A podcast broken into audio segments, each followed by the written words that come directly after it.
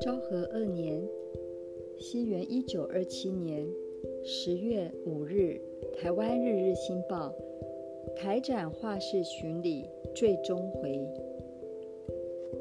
南条博明在狂风皇城飞舞的新竹，画家也不少。听说正忙着制作这次台展出品的画家人数亦颇有可观。今天我们要到新竹颇为大家所熟识的以画风景画闻名的中学校教师南条博明的家中访问。他如雕像般的脸上浮出了微笑，领我们进入了位于玄关旁的画室。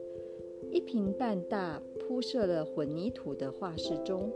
摆置了类似翻制品的壶、琉璃壶及画笔、画具等等，好不热闹。记者试探性地问道：“这次出品的画作还是风景画吗？”“是的，这是新竹南门的风景，成排的电线杆很抢眼吧？”他展示了这幅二十号的作品给我们看，其中成排陈列的电线杆。的确构成一幅有趣的景象。还有，这是去年到琉球时的纪念。有一条叫做细满的渔夫街的风景，现在已经画好一半了，就是这幅画。我打算题名为“细满风景”。你知道细满吧？那儿的水颜色很清澈漂亮呢。这幅名为“细满”的风景，也是一幅二十号的作品。古喜一原本是想来到台湾，应该可以画出一些富中国情趣的画，不料到了这里却有些失望。新竹高等女学校的古喜一一开始便是如此说。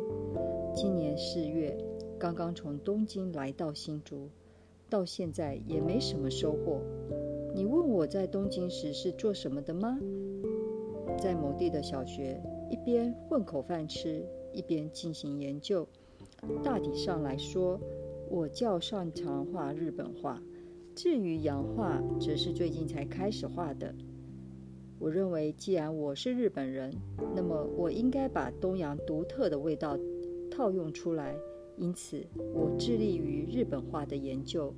将来，我也想涉猎中国和印度的事物。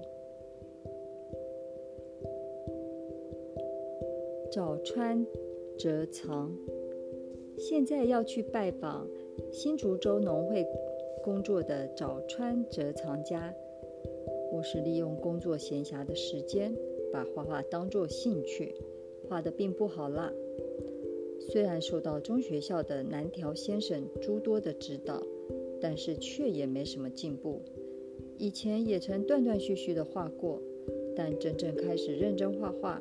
则是从七年前开始，不知是不是由于他家离新竹公园很近的关系，所以他这两幅作品皆是描绘新竹公园的景色。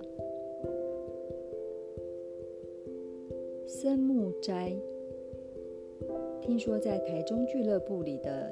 时常应大众要求挥毫的森木斋，想必也会为作为渡台纪念的台展出品作而拼命地挥毫作画。我们来到其位于台中俱乐部的画室访问他。十二铁大的画室堆满了画作。